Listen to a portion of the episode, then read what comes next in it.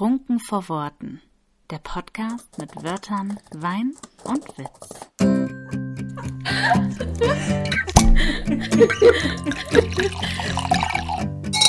Kapitel 7 Annas Meinung zu Absagen? Kein Grund zu weinen. Ja, hallo, hier ist die Anna und ich bin heute allein. Jenny wagt es mich mit euch allein zu lassen, beziehungsweise euch mit mir allein zu lassen. Es sollte eigentlich kein Problem für mich sein, denn ich führe sehr viele Selbstgespräche. Ich habe mal einen Artikel gelesen, der Titel lautete Menschen, die Selbstgespräche führen, sind nicht verrückt, sondern Genies. Dem kann ich jetzt prinzipiell zustimmen. Und ich brauche das zum Gedankenordnen. Aber darum soll es heute gar nicht gehen. Heute geht es um Absagen, wie der Titel schon sagt. Es geht auch um einen Verlagsvertrag, den ich 2020 abgesagt habe. Das ist alles kein Grund zum Weinen. Eine Podcast-Folge von Trunken vor Worten ist aber ein, immer ein Grund zum Weinen. Ich habe meinen eingeschenkt und ja, wir legen einfach mal los. Ich glaube an mich. Und das äh, ist auch ein gutes Thema für heute, denn eine Absage ist immer ja auch eine Ablehnung. Ablehnung ist ein Synonym für eine Absage und wer mag das schon? Wer will abgelehnt werden? Das Ding ist aber, dass sie sicher kommen wird. Sie wird kommen, so sicher wie das Arm in der Kirche. Das kann man jetzt natürlich nicht pauschalisieren. Was kann man schon pauschalisieren? Aber im Durchschnitt denke ich, dass die meisten angehenden Autorinnen und oder schon existierenden, ausübenden Autorinnen Absagen bekommen haben. Das ist immer furchtbar, weil es ein langer Weg war. Es war ein sehr, sehr langer Weg. Man hat sich neben Job, Schule, Studium, Kinder, nervendem Freund, nervender Freundin, Mann oder Frau an den Laptop gesetzt und hat geschrieben, Zeit dafür freigeräumt und dann möchte man am Ende oder viele, nicht jeder, muss ja auch gar nicht zwingend, viele machen das ja auch einfach, weil sie das Schreiben einfach lieben. Doch die meisten wollen ja am Ende eben das Buch auch gedruckt in den Händen halten. Wenn man dann eine Absage bekommt, ist das erstmal ein Schlag ins Gesicht.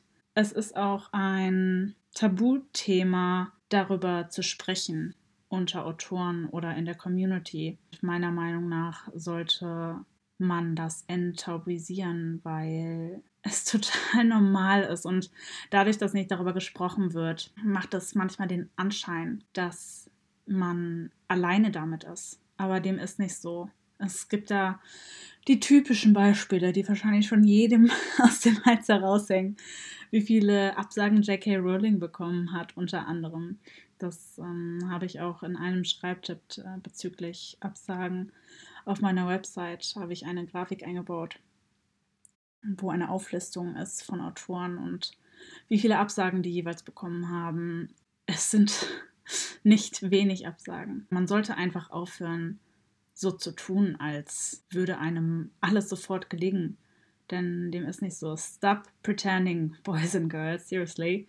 Denn man ist einfach nicht allein damit. Alles in allem schmerzt die Zurückweisung aber natürlich. Man beginnt an sich zu zweifeln, weil in den meisten Fällen ist das vielleicht sogar die erste Rückmeldung zu einem Text, wenn man zum Beispiel noch keine Beta-Leser oder Testleser hat, was by the way nicht gut ist. Also bevor man eine, ein Exposé an eine Agentur schickt oder an einen Verlag, sollte man dringend mit seinen Beta-Lesern, Testlesern oder ähnlichem geredet haben. Aber manchmal ist man ja auch noch jünger und weiß davon gar nichts, weiß gar nicht, was, was sind denn Testleser, was sind denn Beta-Leser oder Alpha-Leser, was ist das alles? Und schickt dann vollkommen überhastet und voller Freude sein Exposé ab und dann kommt diese Absage zurück.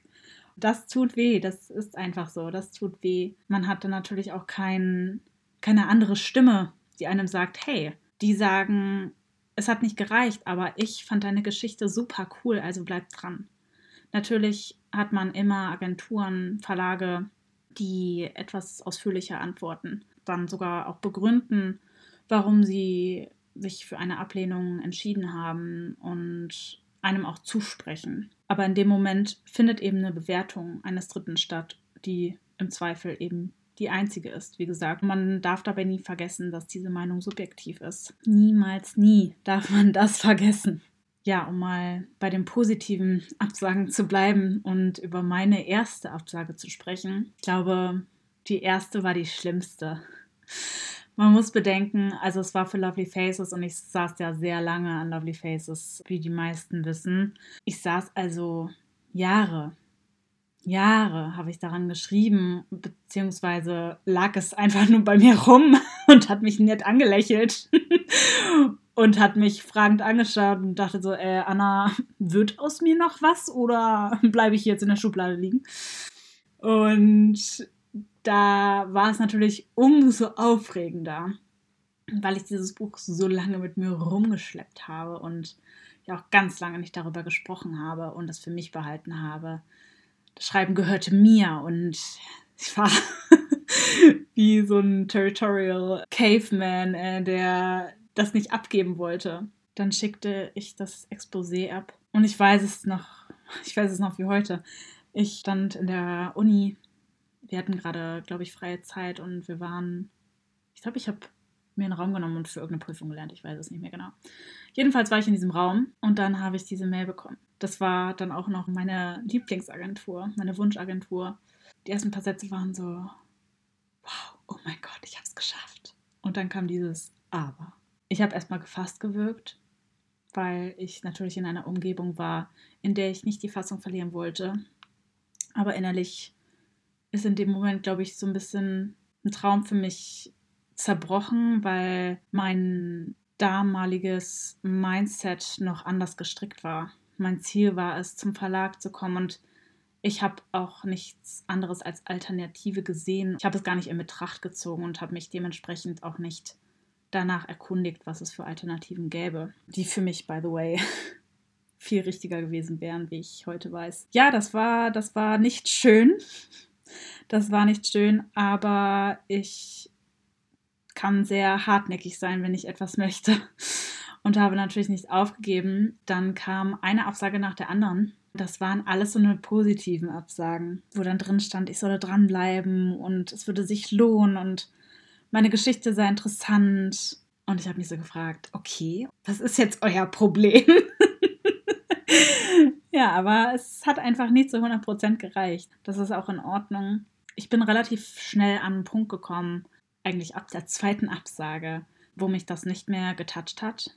Ich habe relativ schnell die Entscheidung getroffen, das als Motivator zu nutzen und zu sagen, okay, Herausforderung angenommen und habe das auch als Chance genutzt, mich weiterzuentwickeln und Dinge zu hinterfragen. Bei der grundsätzlichen Geschichte habe ich nicht gesehen, dass da etwas nicht verkaufbar wäre. Aber man hinterfragt natürlich auch seinen Stil und so weiter und so fort, weshalb ich dann auch bestimmte Szenen für die Leseprobe habe lektorieren lassen. Das war Siri. ganz, ganz, ganz, ganz tolle. Liebe Grüße, falls du das hören solltest. Und sie hat mir so unglaublich geholfen. Es war so spannend, mit ihr zusammenzuarbeiten. Wir haben eben nur diese Leseprobe gemacht. Ich glaube, lasst mich nicht lügen, es waren 50 oder 80 Seiten ungefähr, I don't know. Okay, Leseprobe. 50, 80 Seiten, alles klar, Anna. Ähm oh Mann, ey. Das war einfach eine richtig tolle Erfahrung, weil ich richtig gemerkt habe, boah, du lernst gerade so viel dazu. Das hat mich richtig, richtig angetrieben und ich fand das so geil und habe richtig reingehauen und dachte mir so, Jetzt nimmst du dein ganzes Manuskript nochmal durch und arbeitest das ein, was du jetzt in dem, diesem kurzen Lektorat gelernt hast. Ja, äh, danach, also nach diesem Lektorat, habe ich Lovely Faces aber, glaube ich, nie mehr an Agenturen geschickt. es hat mich aber irgendwo, also allgemein die Absagen haben mich aber am Ende unterbewusst dazu bewegt, dieses Lektorat überhaupt mal auszuprobieren. Allein darum hat es sich irgendwie schon gelohnt. Also Danke an der Stelle für die Absagen. Man darf ja auch nie vergessen, sich in die Lage der Lektoren hineinzuversetzen. Denn ich möchte nicht wissen, wie viele Manuskripte täglich bei denen auf dem Tisch landen. Es müssen Hunderte sein, teilweise bei den großen Publikumsverlagen. Stellt euch mal vor, ihr müsstet 50 Bücher aus eurem Regal holen und euch davon ein einziges aussuchen und alle anderen müsstet ihr wegschmeißen. Unter diesen 50 Büchern oder die 49, die dann übrig bleiben, die sind ja nicht schlecht. Die sind teilweise wahrscheinlich richtig gut und es bricht euch das Herz, die wegzuschmeißen und am liebsten würdet ihr einfach alle nehmen, aber ihr könnt nun mal nicht. Das darf man nie vergessen, wenn man Absagen bekommt, dass man eben eine Geschichte von ganz vielen ist. Man ist nicht die einzige Person, die eine Geschichte bei Agenturen oder Verlagen einreicht und deswegen sind die Chancen einfach sehr, sehr gering. Die Chance ist da, aber ich habe mir irgendwann dann angewöhnt zu sagen, ich schicke das jetzt raus, aber da kommt safe eine Absage. Ihr wisst, ich bin normalerweise sehr zuversichtlich und sehr positiv, aber ich bin auch sehr realistisch und manchmal ist es gut, vom Schlimmsten auszugehen, damit man am Ende nicht so krass enttäuscht wird und realistisch zu bleiben, damit man am Ende eben nicht dann wieder in dieses Loch aus Selbstzweifeln fällt und anfängt alles zu hinterfragen, das Schreiben selbst. Denn man darf ja nie vergessen, nie, nie, nie vergessen, wofür man das alles eigentlich tut. Und für mich ist es, also ich schreibe um des Schreibens willen, weil ich das Schreiben liebe und ich glaube, ohne das Schreiben würde ich, würde ich eingehen. Ich habe dem Schreiben sogar ein Gedicht geschrieben. Das ist für mich wie Atmen. Das ist so ein äh, No-Brainer-Satz, aber es ist einfach so. Das ist für mich balsam für die Seele und ich kompensiere da auch ganz viel mit. Das ist einfach eine ganz, ganz große Liebe. Die lasse ich mir nicht nehmen. Nicht durch Absagen, nicht durch Ablehnung, nicht durch Selbstzweifel, auf gar keinen Fall. Meine Liebe wird, zum Schreiben wird immer größer sein als irgendein negatives Gefühl, was Dritte bei mir auslösen könnten das muss man sich immer, immer, immer vor Augen führen. Deswegen, um den ersten Teil einmal zusammenzufassen, es ist vollkommen normal, Absagen zu bekommen. Ihr seid nicht die Einzigen, die Absagen bekommen. Und lasst euch davon nicht runterziehen. Das ist immer so einfach gesagt, ich weiß. Ja, Anna, das sagst du jetzt so einfach. Aber es ist eben auch einfach, wenn man bereit dazu ist, eine gewisse Einstellung einzunehmen zu diesem Thema und sich zu denken, yo, okay, ihr wollt mich nicht? Dann finde ich einen anderen Weg, um dieses geile Buch in fremde Hände zu kriegen. Kommen wir zu Teil 2. Ich habe euch das nicht gesagt am Anfang, aber es sei euch nun gesagt, dass ich diese Folge, dieses Kapitel in meinem Kopf in zwei Teile eingeteilt habe. Teil 1 war bezüglich Absagen und Teil 2 bezüglich Verlagsvertrag. Wie zu Beginn erwähnt, habe ich 2020 einen Vertrag angeboten bekommen. Das war unverhofft. Unverhofft kommt oft. Und ja, ich wusste gar nicht, was ich denken soll. Das war so, äh, okay. Weil ich wirklich nicht damit gerechnet habe. Das war für Kisa, Night and Shining Armor, mein Urban Fantasy Projekt. Damit hatte ich damals beim Carlsons Week Wettbewerb teilgenommen. Wir sollten echt mal eine Folge zum Wettbewerben aufnehmen. Also das war definitiv der erste und letzte Wettbewerb, an dem ich teilgenommen habe. Und irgendwann erzähle ich euch auch wieso. Ja, dann war da dieser Vertrag und der lag dann da so ausgedruckt vor mir und ich dachte mir, okay. Und er lag da so und lag da so, hatte einen netten Augenaufschlag und ich habe zurückgeguckt und irgendwie gemerkt, so geil finde ich dich jetzt doch nicht. Spaß beiseite. Mich überkam eine sofortige Unsicherheit. Ich habe die Klauseln sehr, sehr, sehr genau gelesen und ich habe mich natürlich, wenn man den Vergleich jetzt zieht, wie ich damals 2018 war, als ich das Exposé zu Lovely Faces weggeschickt habe und wie ich jetzt bin und einen Vertrag angeboten bekommen habe, sind da schon, was das Schreiben angeht, Welten zwischen, weil ich viel selbstbewusster geworden bin und auch selbstbewusster in meiner Idee von dem, was ich erreichen möchte und was ich für mich und meine Bücher möchte. Meine Bücher, meine Geschichten, meine Projekte, die in meinen Schubladen liegen. Hi Jenny, die, die ist immer böse mit mir, die Jenny. Gut, dass die jetzt nicht da ist. das alles, also die Bücher, die Projekte, die sind für mich meine Babys. Diejenigen, die so ein bisschen von mir mitbekommen, ihr wisst, ich bin sehr beschützerisch unterwegs. Dieser Beschützerinstinkt geht auch an, wenn es um meine Babys geht.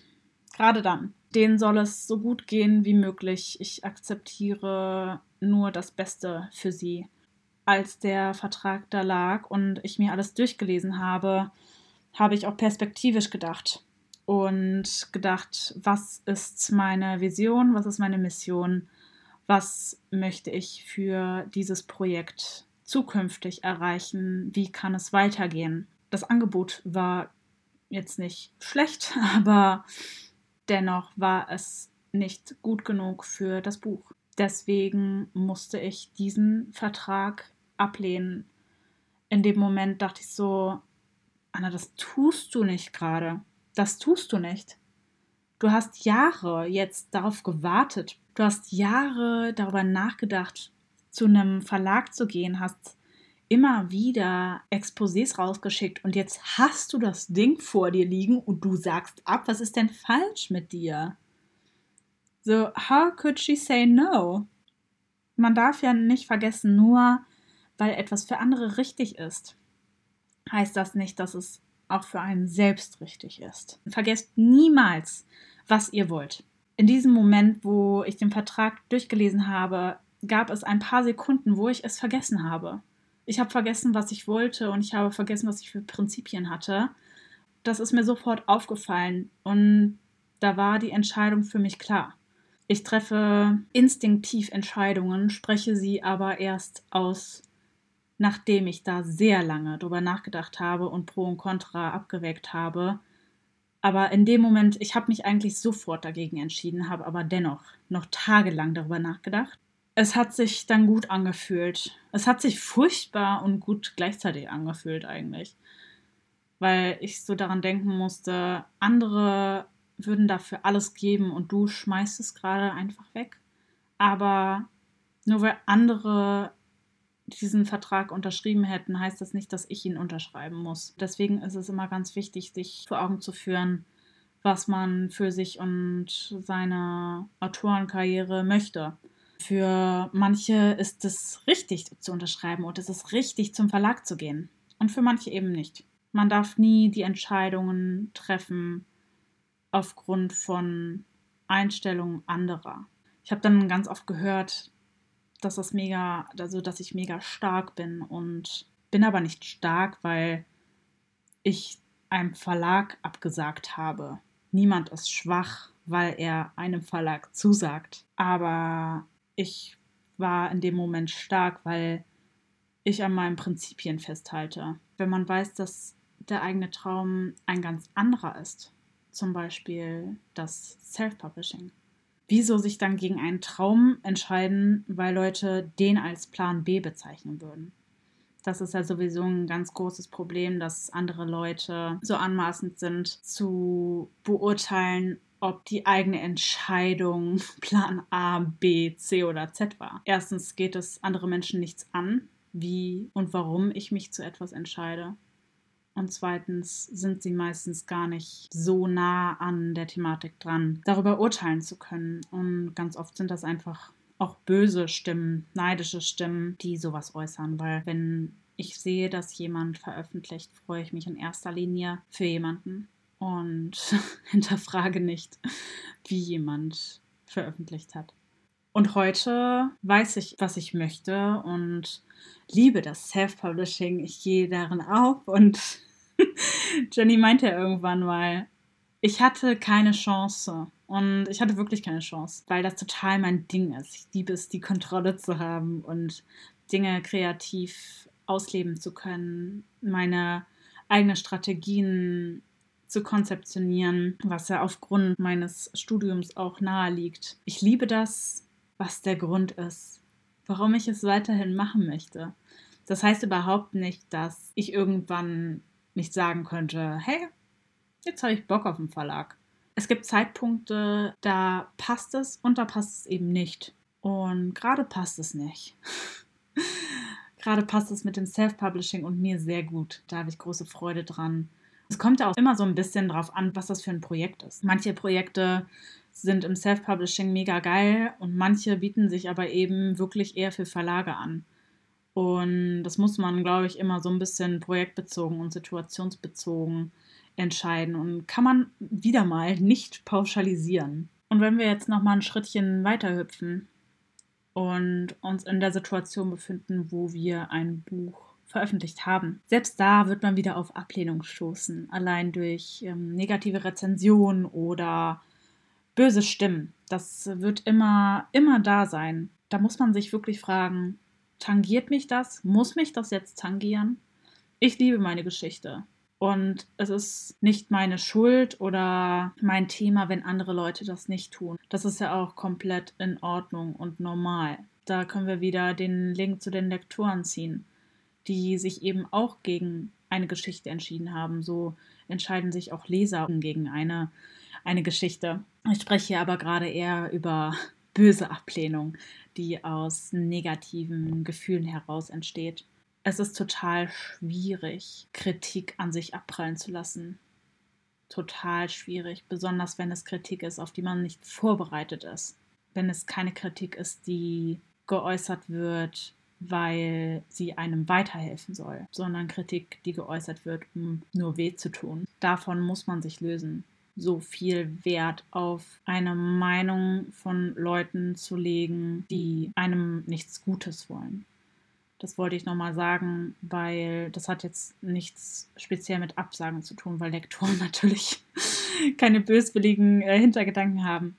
Aber um nochmal auf das Ablehnungsthema nach der Veröffentlichung einzugehen und euch ein bisschen Mut zuzusprechen. Damals, damals, it's been 84 years, every night in my dreams. Leute, ich mag Titanic noch nicht mal so richtig. Jack, komm zurück!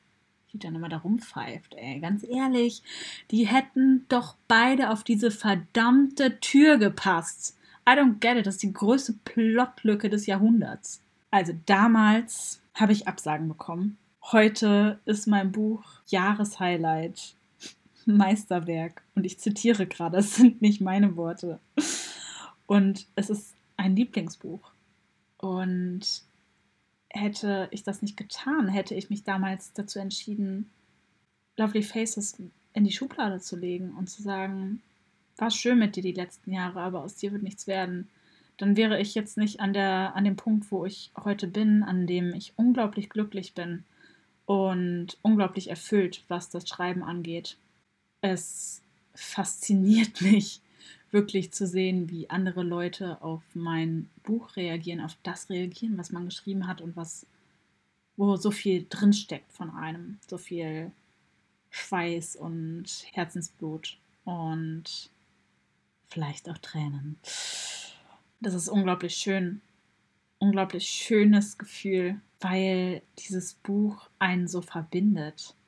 Ich bin jetzt nicht mehr die Einzige, die meine Figuren hypt, sondern das, draußen sind viele Menschen, die dieses Buch hypen und die Figuren darin hypen und fremde Menschen schreiben mir und dann sitze ich da und denke mir so, hey Anna, dass du fünf Sekunden darüber nachgedacht hättest, eine Absage einen Grund sein zu lassen, der das alles verhindert hätte.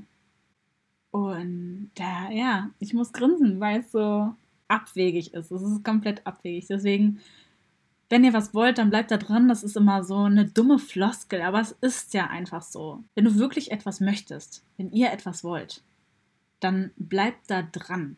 Auch wenn man hinfällt und mal an sich zweifelt und andere Leute an einem zweifeln. Aber am Ende zahlt es sich immer aus. Es zahlt sich immer aus. Ich glaube da fest dran. Besonders wenn man so eine Leidenschaft, so eine Liebe für etwas empfindet. Und ganz ehrlich, Leute, ja, Fox ja, ich sag nur Fox. Ich weiß, man darf keine Lieblinge haben und so weiter und so fort. Und eigentlich sollte man sich selbst auch nicht so feiern. Obwohl doch. Doch, Warum eigentlich nicht? Warum sollte man sich selbst nicht feiern? Ich möchte, dass ihr euch alle feiert. Feiert eure Bücher, feiert eure Figuren, weil sie einfach geil sind. Und deswegen feiere ich auch Fox, weil er einfach der Beste ist. Und wer ein Buch nicht mag oder ablehnt, wo Fox drin auftaucht, der muss des Wahnsinns sein. Wirklich. Der muss einfach des Wahnsinns sein. Alle lieben Fox. Also, Appell, Absagen sind kein Grund zum Weinen. Bleibt dran. Glaubt an euch. Und glaubt an euer Projekt. Verliert niemals, niemals die Freude am Schreiben. Weil die Freude am Schreiben, das ist das, was der Leser in jeder verdammten Zeile mitliest und fühlt. Jetzt habe ich so schöne Schlussworte gefunden. Dabei habe ich doch noch was für euch. Jenny und ich haben nämlich beschlossen, uns in die Solo-Kapitel Fragen mitzugeben. Das heißt, ich habe Fragen von der lieben Jenny. Gibt es einen Verlag, von dem du jeden Vertrag, jeden in Versalien geschrieben, annehmen würdest? Nein, es gibt keinen Verlag, von dem ich jeden Vertrag annehmen würde. Da könnte ein Verlag vor mir stehen, der super groß ist, den ich liebe, der mein Wunschverlag wäre. Aber wenn da Punkte nicht stimmen würden und mich perspektivisch unglücklich machen würden oder mit denen ich mich nicht wohlfühlen würde, dann würde mein persönliches Glück stets an erster Stelle stehen. Auf welche Punkte achtest du in einem Verlagsvertrag? Da kann man sehr ausschweifend werden. Kurze Antwort. Ich achte auf alle Punkte in einem Verlagsvertrag. Lange Antwort würde ich sagen, dass drei Dinge hängen geblieben sind. Zum einen ist das das Thema Urheberrecht. Meines Wissens nach ist die Regel fünf bis zehn Jahre, die man seine Rechte an einen Verlag abgibt. Das ist so die Norm. Es gibt aber auch Verlage, die sehr viel länger Rechte an einem Buch einbehalten. Und da muss man sich dann immer die Frage stellen und ganz ehrlich zu sich sein, was an Dreistigkeit grenzt. Dann natürlich Lektorat und Korrektorat. Man würde meinen, in einem Verlag ist das vorausgesetzt, aber Jenny und ich hatten, glaube ich, schon öfters darüber gesprochen, dass der eine oder die andere sich wundern würde, was intern so abgeht. Oder eben nicht abgeht. und Punkt Nummer drei ist Zukunftspläne, würde ich es jetzt mal nennen was plant der Verlag mit mir und welche Möglichkeiten habe ich, dieses Projekt in Zukunft noch auszuleben. Bei Kisa zum Beispiel ist es so, dass es ein Einzelband ist, aber es gibt durchaus Potenzial zu mehr. Meine Traumvorstellung ist, dass das ein Mehrteiler wird, so eine Art Serie. Zudem gibt es noch Charaktere, die mir sehr ans Herz gewachsen sind und die definitiv ein Spin-off verdient haben. Aber das steht alles noch in den Sternen. Ich habe schon Szenen geschrieben, aber es ist noch nichts geplottet, es ist noch nichts geplant. Dementsprechend habe ich Kisa als Einzelband angeboten und dementsprechend bekomme ich natürlich dann auch einen Vertrag für ein Einzelband angeboten. Es ist total logisch. Wenn man jetzt zum Beispiel mit einer Trilogie zu einem Verlag oder einer Agentur geht, ist das natürlich was komplett anderes, da man direkt die ganze Trilogie anbietet und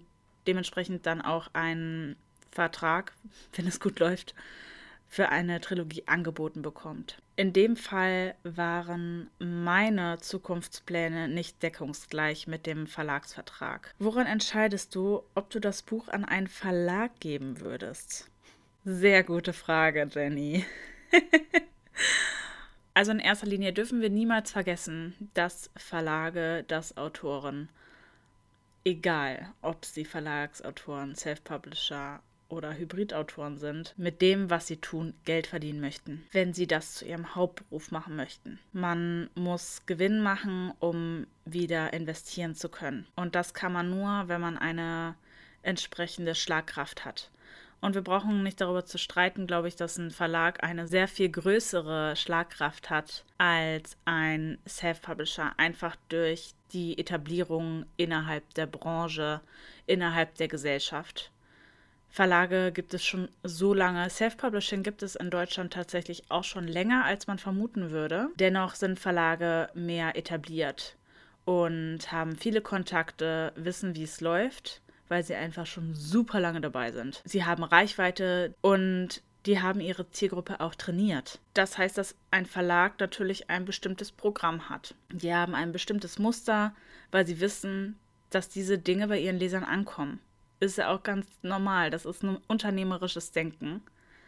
Und das muss man auch anbringen in dieser Branche. Und ich würde ein Buch an einen Verlag geben, wenn ich wüsste, dass mein Buch sehr, sehr, sehr, sehr, sehr, sehr extrem in dieses Muster passt. Und ich würde ein Buch abgeben, wenn ich eine sehr große Bereitschaft zu Veränderungen hätte.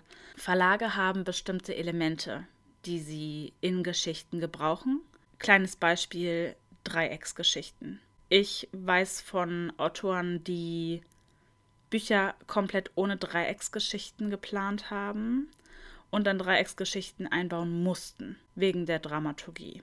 Diese Elemente bestehen, da gibt es auch noch andere Elemente. Ich müsste bei diesem Buch bereit dazu sein, diese Veränderungen von Handlungssträngen vorzunehmen auf so eine extreme Weise. Natürlich muss das nicht sein. Ein Verlag könnte auch sagen, ey, wir finden das cool, wie du das gemacht hast.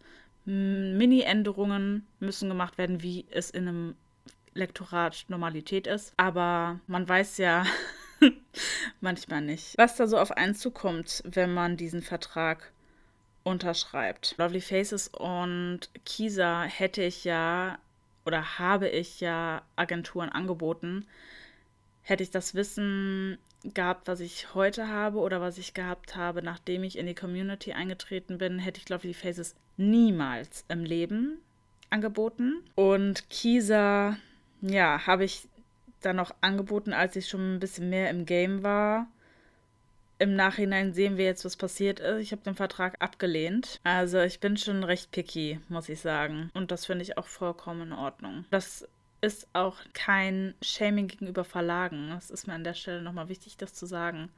Es gibt einfach Dinge, wo man auseinandergeht und es gibt Dinge, wo man einhergeht. Aber bisher war letzteres noch nie der Fall. Das heißt aber nicht, dass es immer so bleiben muss. Ich fühle mich im Self-Publishing auch sehr wohl.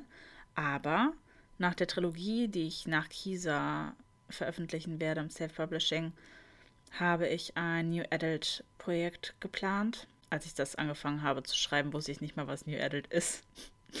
Aber heutzutage wäre es definitiv in dieses Genre einzuordnen. Und das ist tatsächlich etwas, was ich, glaube ich, wieder einer Agentur anbieten werde. Das könnte sehr, sehr passend sein. Und da freue ich mich auch schon sehr drauf. Danke für die Fragen, Jenny. Und ich hoffe, ihr hattet Spaß und konntet was mitnehmen für euer Leben oder auch nur für diesen Tag. Ich wünsche euch einen schönen Morgen, einen schönen Mittag, einen schönen Tag, einen schönen Abend, eine schöne Nacht. Lasst euch niemals davon abbringen, was ihr liebt. Cheerio! Danke fürs Zuhören und wir verabschieden uns mit einem Portfolio der schönsten Momente. Hier ein paar Outtakes. Erstmal gemütlich machen hier, ne? Alles keinen Sinn. Ja, was kann ich euch noch erzählen? Wusstet ihr, dass sich meine Nase bewegt, wenn ich spreche? Tülü. Ich habe nicht so viel getrunken.